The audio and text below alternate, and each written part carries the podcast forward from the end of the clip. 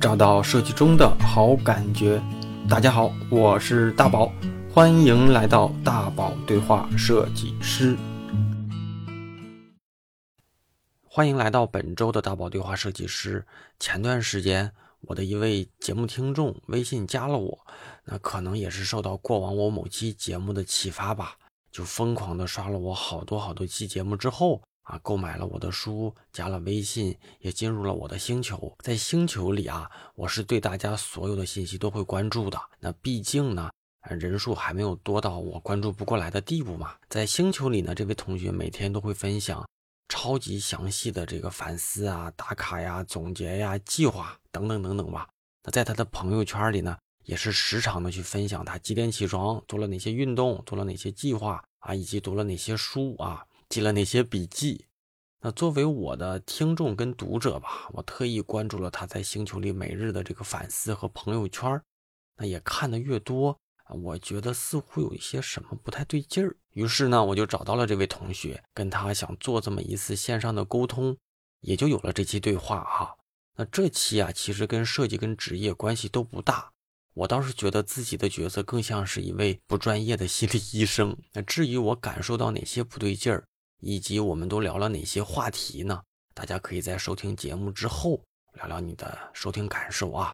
考虑到节目的时长，那我们这一次呢，把节目分成上下两期分享给大家。咱们就开始今天的节目吧。大波老师，我是来自那个重庆美丽山城的呃平面设计师，就是嗯，我叫我给自己取的名字叫善熙。但是我的真名的话，我就不想在那个 里面公布了。嗯。然后我是从一三年开始做，在广告公司当学徒做起来的。嗯。但是实际上算下来的话，嗯，大概有快接近十年了。但是我给他定义的就是只有可能只有三四四五年的样子，因为我觉得现在城市啊各种方面的也那个进速也很快。发展进度也很快，然后我需要学习的东西还很多。嗯，所以我当时是从一三年做学徒，在那里广告公司当了，嗯，做了两年多，在里面什么活儿都做，安装呀，还有其他打字啊，嗯，就相当于是自学的。老板就给你一本 CDR 的书，然后就自己在那里从第一页学到第最后一页。嗯，然后后来老板就简简单的拿一些东西给我做。就这样慢慢成长起来的。嗯，那个你说的广告公司是什么类型？我听下来有点像那种图文制作。广告店。啊，对，广告店，什么门头，什么印复印这种的是吧？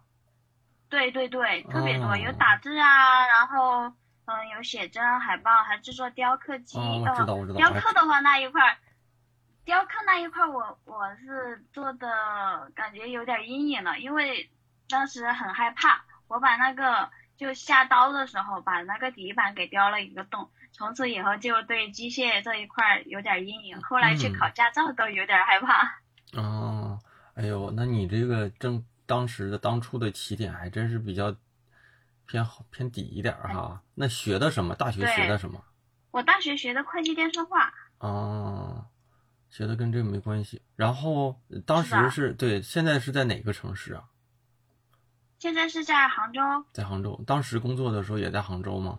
嗯，没有，我是一一七年就离家出走，家里发生了一些事情，然后离家出走到杭州这边来的。啊，哎呀，这话说的我都得想问问什么事情啊？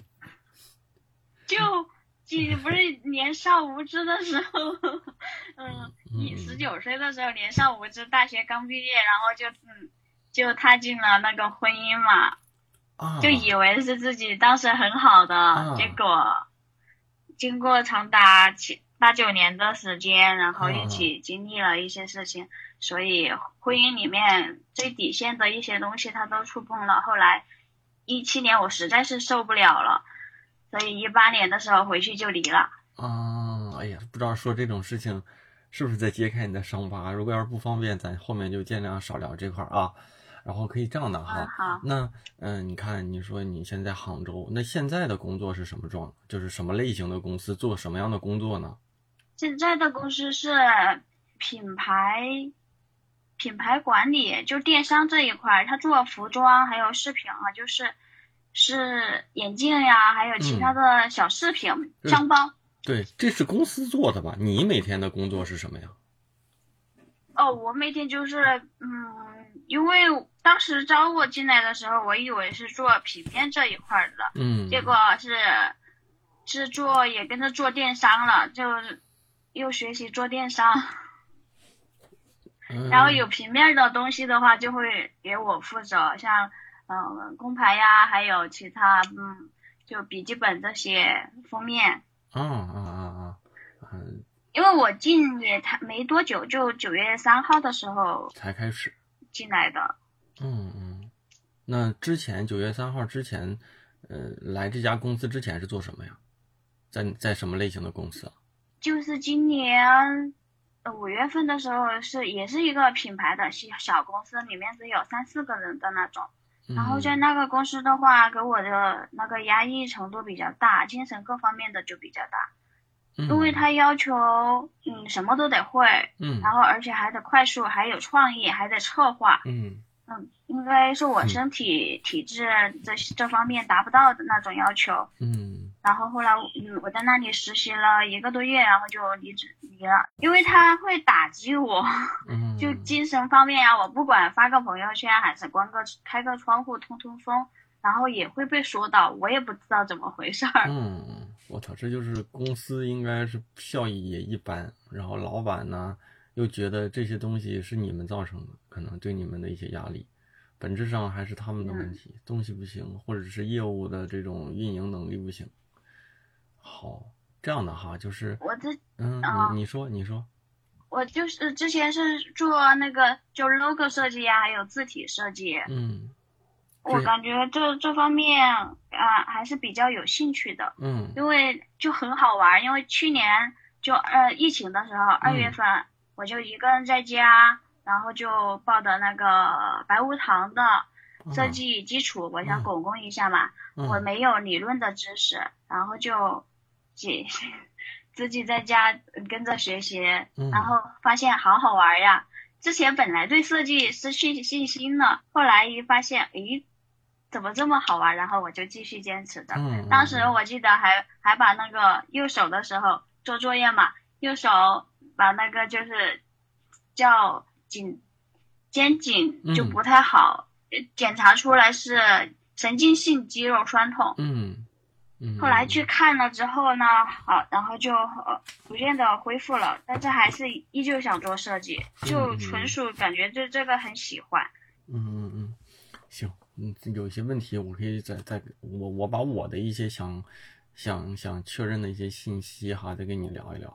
你看同学哈，就是我印象没错的话，应该是应该是你加我微信时间不长，然后你可能说是身边的朋友推荐听到电台，然后觉得对自己有一些帮助，然后又从电台买了书，好像也加了星球嘛。因为习惯来说，就是加了相互加了好友，或者是微信这种。那个都会看看朋友圈里发什么，这可能也是相对来说确认一下对方的一些嗯周边信息。然后我当时看到你就是朋友圈里做了很多，发了很多什么打卡呀、每天的这种收获呀之类的东西吧，给我的感觉就是就是就是很很有正能量的那那种感觉。所以我想问问你啊，就是你现在你做的那些事情先放在一边，就是你每天正常的工作状态是什么样的？你可以跟我聊聊不？我每天工作状态啊，就是正常的一天。上午的，嗯，正常的一天，嗯，是工作还是加了生活的？全算上，就是正常的，比如说周二、周一的周二这样的日常工作日期间。就早上我一般都是五点多起床，五点多五点半到六点的样子起床。起床之后，然后我就我就各种的喝水，不是第一杯水嘛，就是常。第一杯就新鲜的水，我先我这是这是我坚持的一个小习惯。嗯，然后后然后有时候是隔一天就会去锻炼户外，如果下雨的话就在家练瑜伽。嗯，然后不下雨的话就是在户外跑。然后呢？然后跑完之跑完之后我就回来做早饭，做早饭还有午饭跟晚饭一起的，就我带到公司去吃嘛。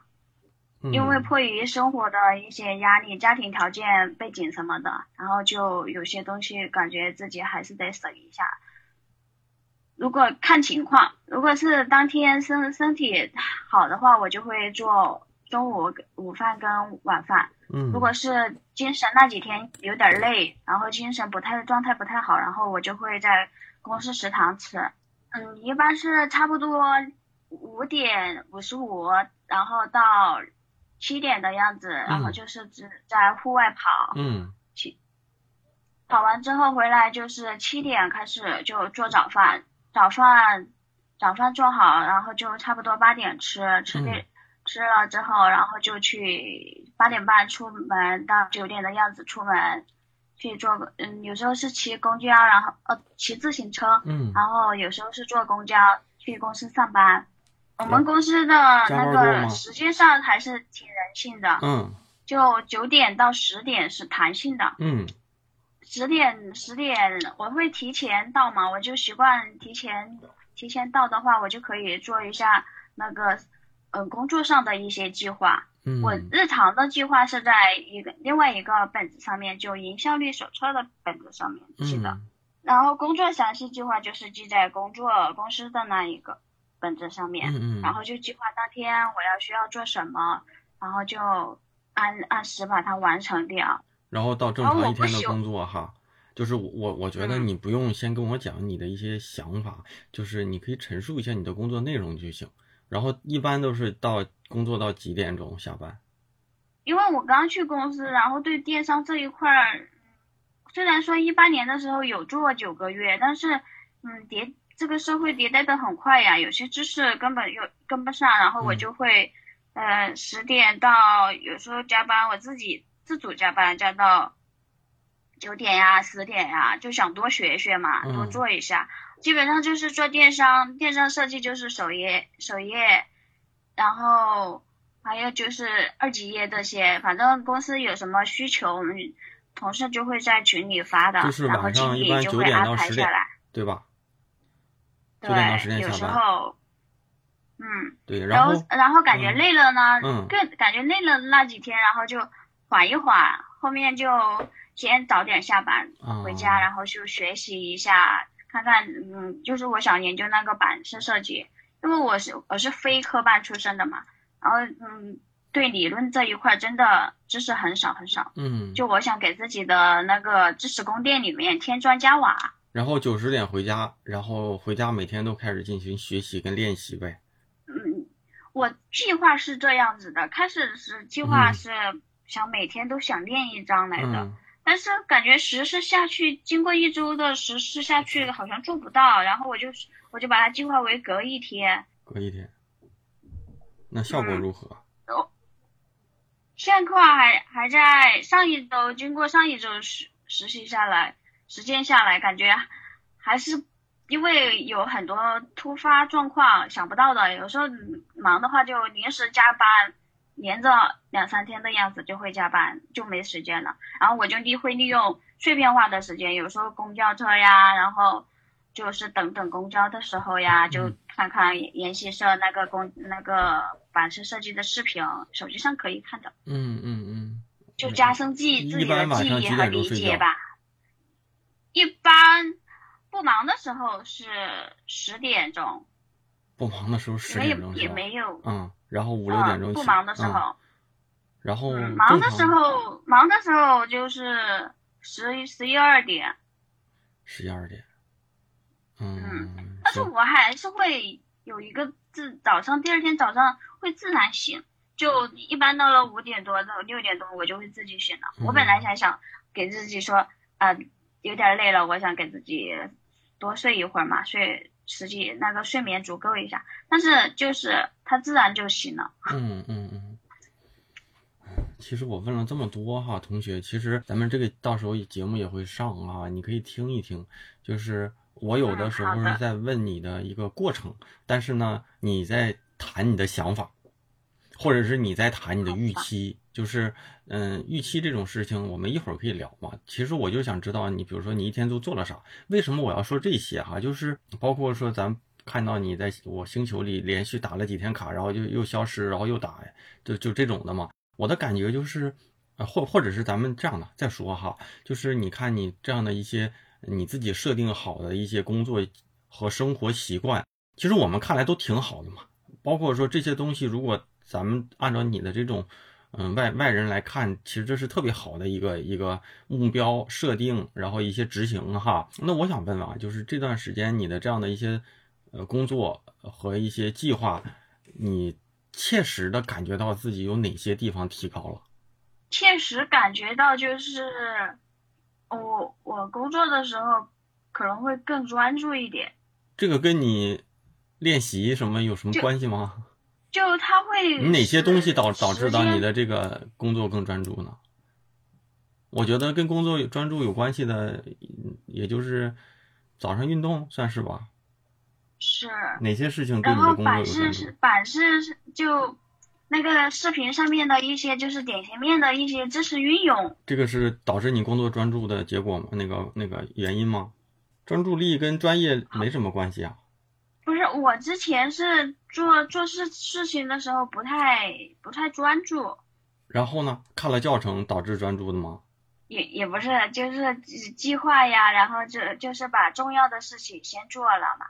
所以嘛，就是还是说你没有理解我想，或者说没有理解我的问题，就是我特别想知道你自己给自己设定了这些东西又晒出来了，对自己到底有多大的帮助？你说工作更专注了，但是我看来你的工作专注跟你那些计划关系不太大呀。工作专注是少玩手机，少被人打断，然后再就是做了一件自己更喜欢的一些事情，或者是你身体什么休息的好了，导致不疲惫会有专注。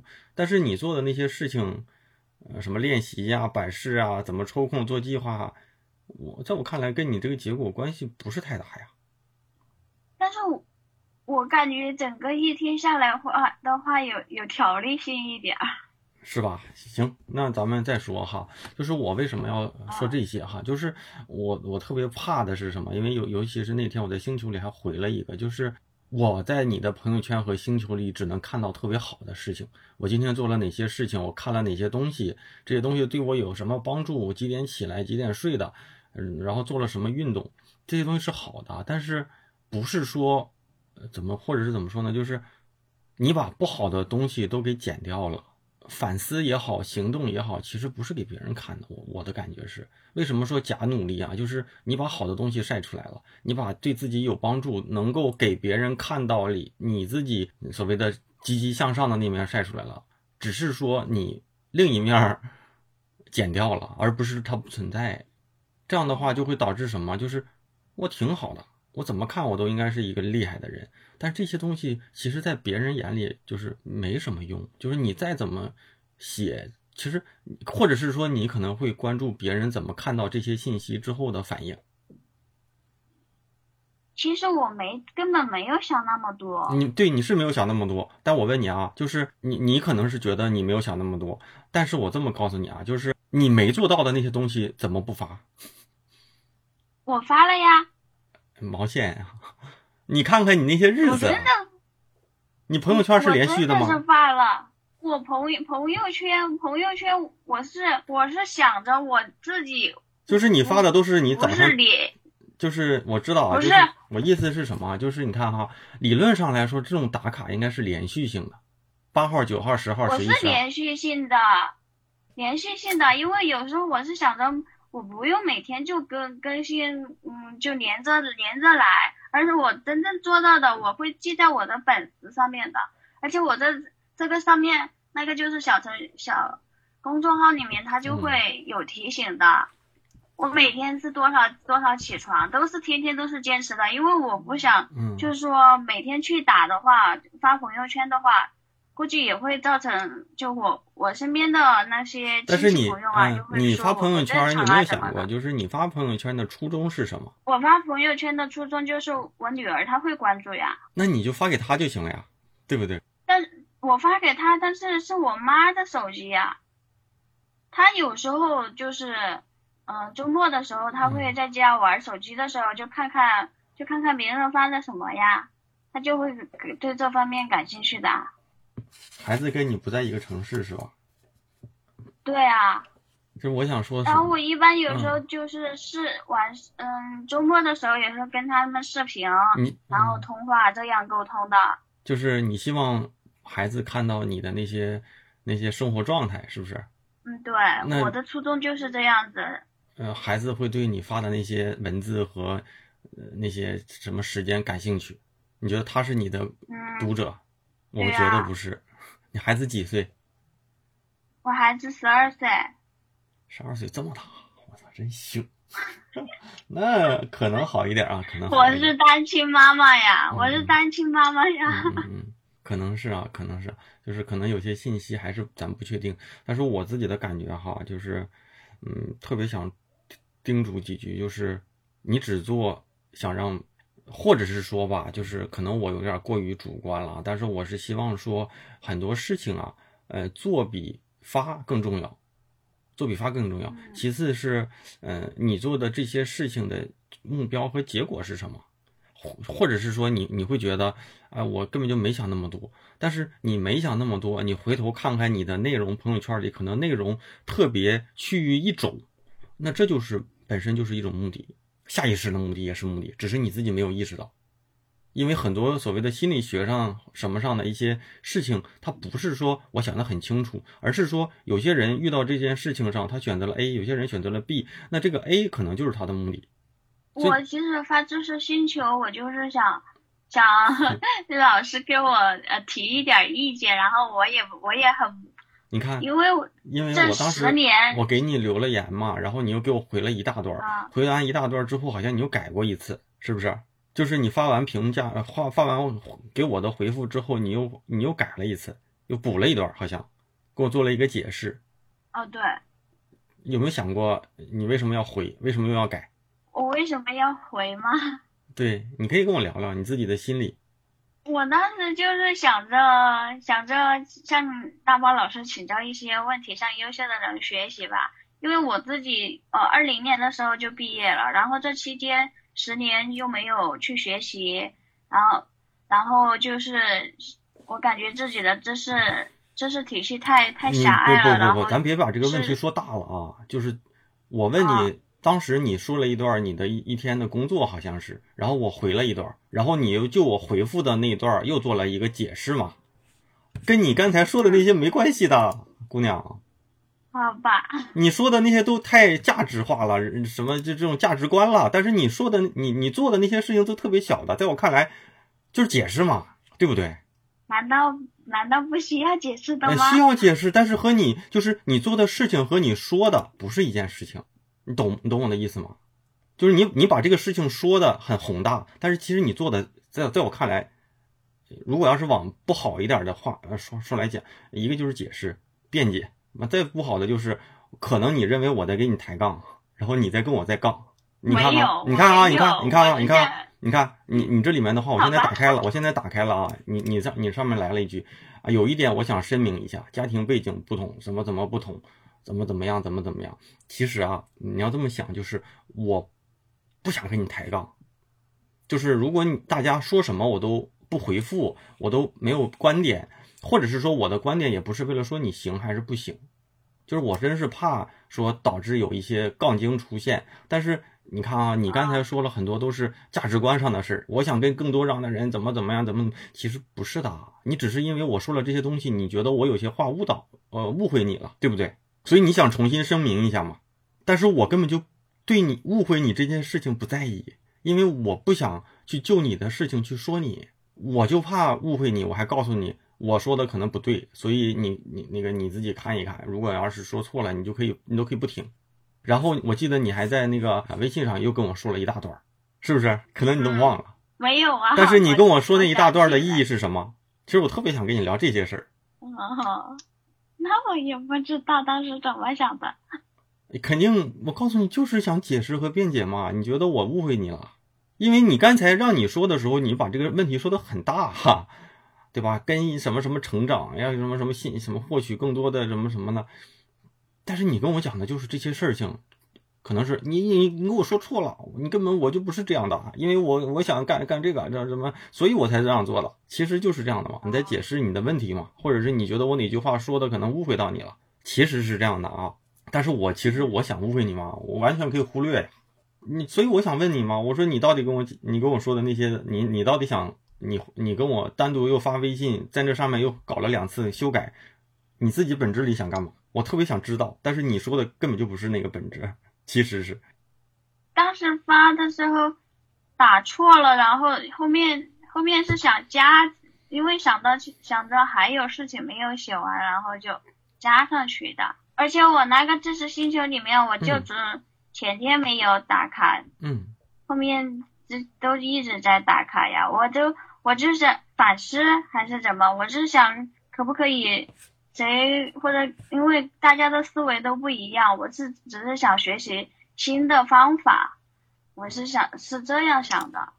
我不太懂同学，我不太懂你说的意思啊。就是我觉得分两种吧，一种是嗯，可能在这个星球里，一种是大家有问题，我来。我来聊聊我的看法，这是一种；另一种呢，我其实希望说大家每天有有做了哪些事情，哪些事情做好了、做不好了都可以说说。但是你你的内容比别人的丰富很多，丰富很多呢，我其实是有点怕的。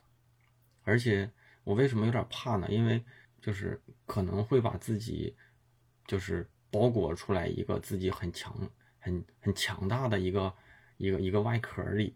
那这种外壳呢？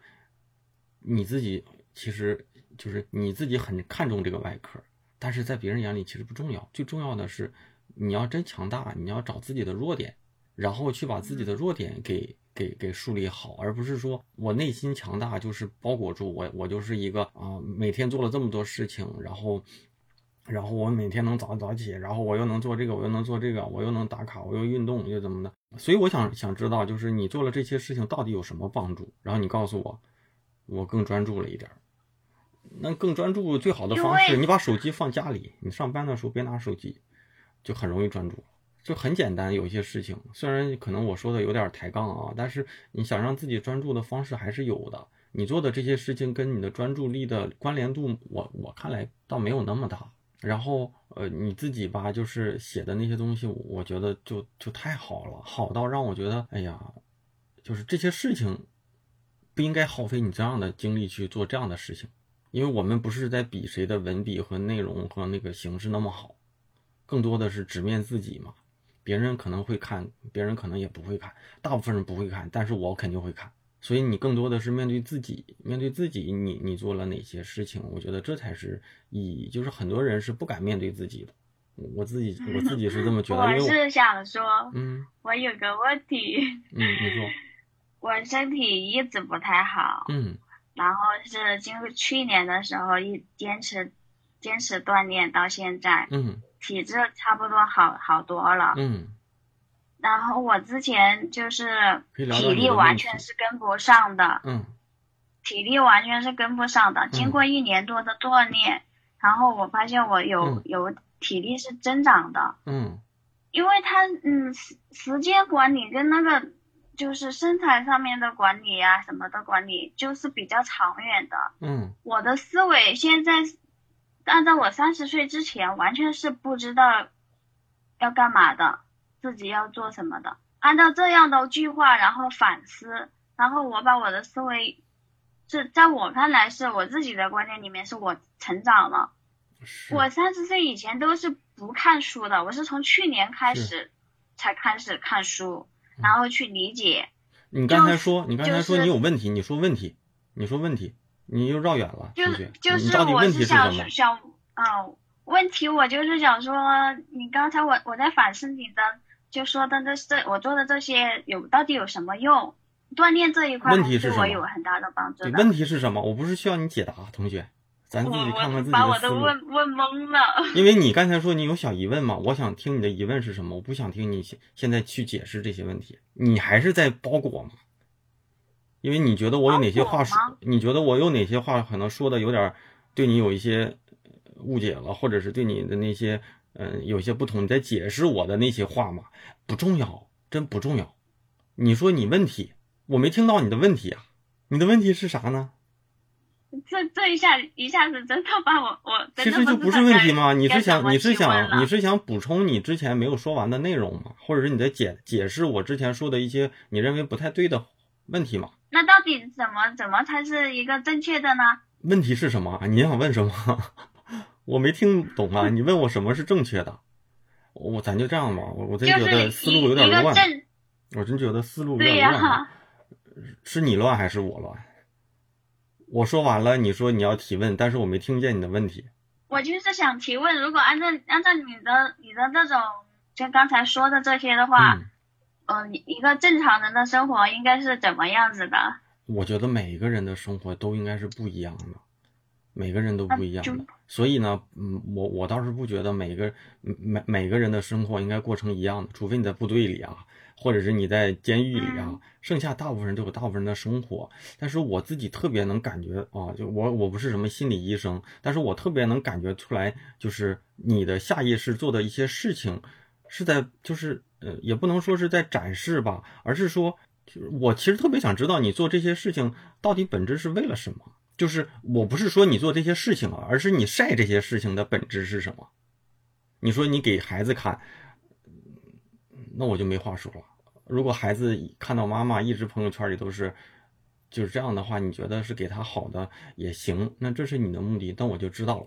然后咱们在星球里呢，我我为为什么也想知道呢？就是你你可能几段内容都很长，然后呢有有发了几天之后呢，我又觉得我有点担心的，就是做这些事情活在自己的那种活在自己的那种所谓的那种优秀人格里面。那活在优秀人格里呢？可能我多想了，可能是我多想了，所以我就给你做了一个留言。我就怕你就为了做这些事情展示而做这些事情，然后你给我发了几大段，然后对吧？然后你跟我讲你你你要家庭怎么样，然后你要这个怎么样，你要那个什么？其实呃这些跟家庭我认为关系不大，就是我也不是说你做这些事情这些事情是对的，但这些事情不是为了晒出来，我倒是觉得。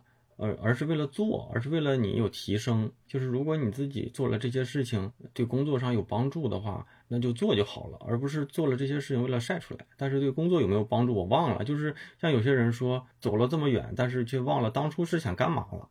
就像刚才我说了一堆，然后你说你有疑问，然后我听你说了很长时间，我不知道你的问题是什么。然后我问你问题是什么呢？你就说你不知道了，就把我问懵了。那是你要提问呐，好像是你要提问。你要想你的问题是啥？你不是在陈述一些你自己的观点，那那咱俩是辩论，我不想和你辩论，所以我自己只是有点担心，因为我担心是你做了这些事情和你之前的初衷不一样啊。你要说我要跑步是为了身体好，那我觉得那这就是一个特别直接的嘛，从 A 到 B 嘛。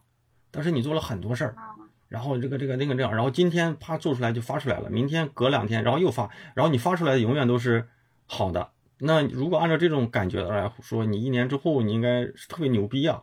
所以我想问问你，你这一年或者是这段从做这件事情到现在，就到底有哪些就是不管是职业，你能说身体上的变化，对吧？那那是咱自己知道。但是那你的职业上有没有什么变化？就是你你你哪些事情对你的就是对你的工作是有帮助的？毕竟我们不是做心理咨询，更多的还是。呃，我觉得在在你在你的问题里面，或者是在你的专业上面去去看一些我能给的建议。心理上我也不好说，我就一定对，而且万一我自己的观点也错了呢，对不对？节目听完了，我是大宝啊。这期节目呢，我先不做过多的评论，毕竟呢，咱们还有下半场。大家呢可以听完节目聊聊自己的感受，给我一些反馈啊，在你收听的所有平台的留言区，我都会看到啊。行，咱们继续邀请大家加入我的微信听众群啊！进群不麻烦，加入方式呢就是在我的公众号回复“群”啊，就能够收到相应的提示消息。那你也能够加到我的微信，反正大家都是通过我一个一个把大家加入我的微信那个听众群里的。我也会根据大家在群里聊的话题呢，定期冒个泡。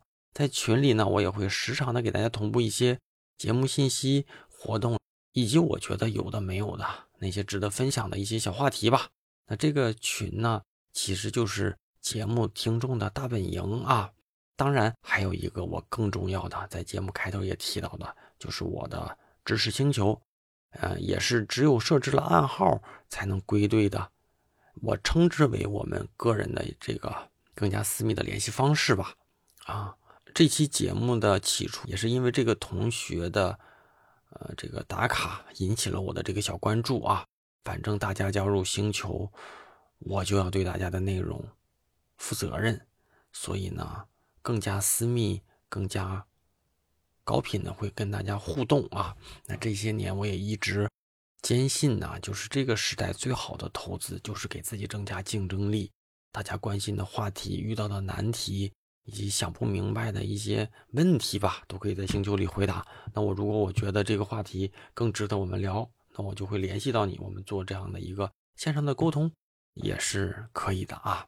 专业类的提问呢，我都是在星球里作答。还是那句话，星球能够较好的沉淀过往所有的内容。无论什么时候加入的同学呢，都能找到过往别人的好问题和我针对这个问题的解答跟建议啊。推荐职业路上有困惑的年轻设计师以及大宝对话设计师的忠实听众啊。大家如果想听节目久了，想上传给我补个票，也推荐大家加入我的星球啊。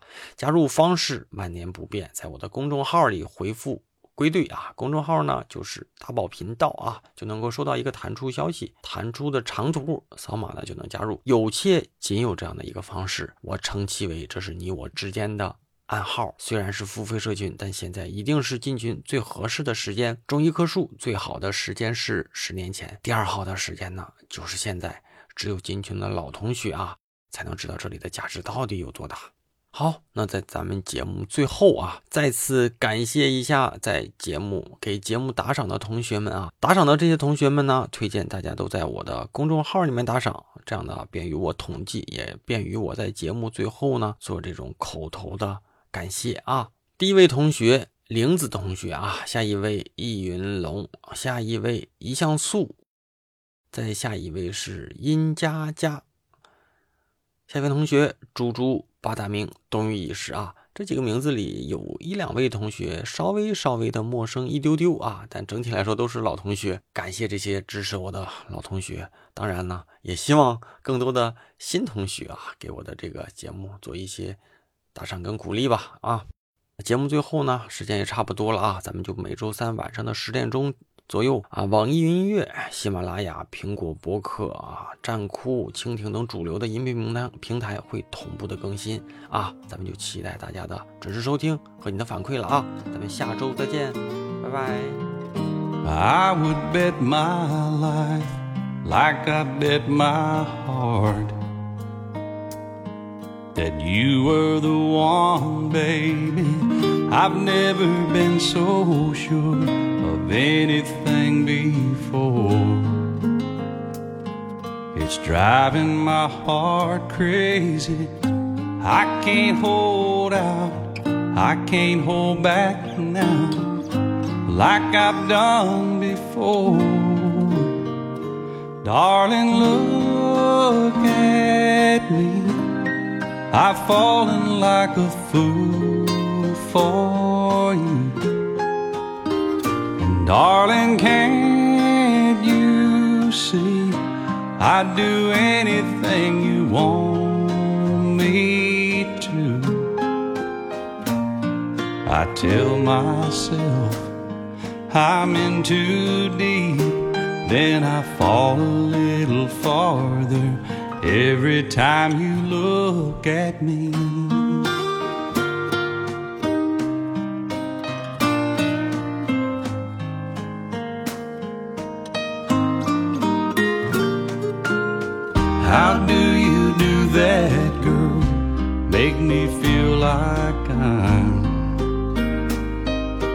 Only man alive for you. I guess that's what it is that makes me fall like this. First time in your arms, I knew the way you held me, it overwhelmed me. I went out of my mind. Darling, falling like a fool for you. And darling, can't you see I'd do anything you want me to? I tell myself I'm in too deep, then I fall a little farther every time you look at me. Every time, baby. Every time you look at me.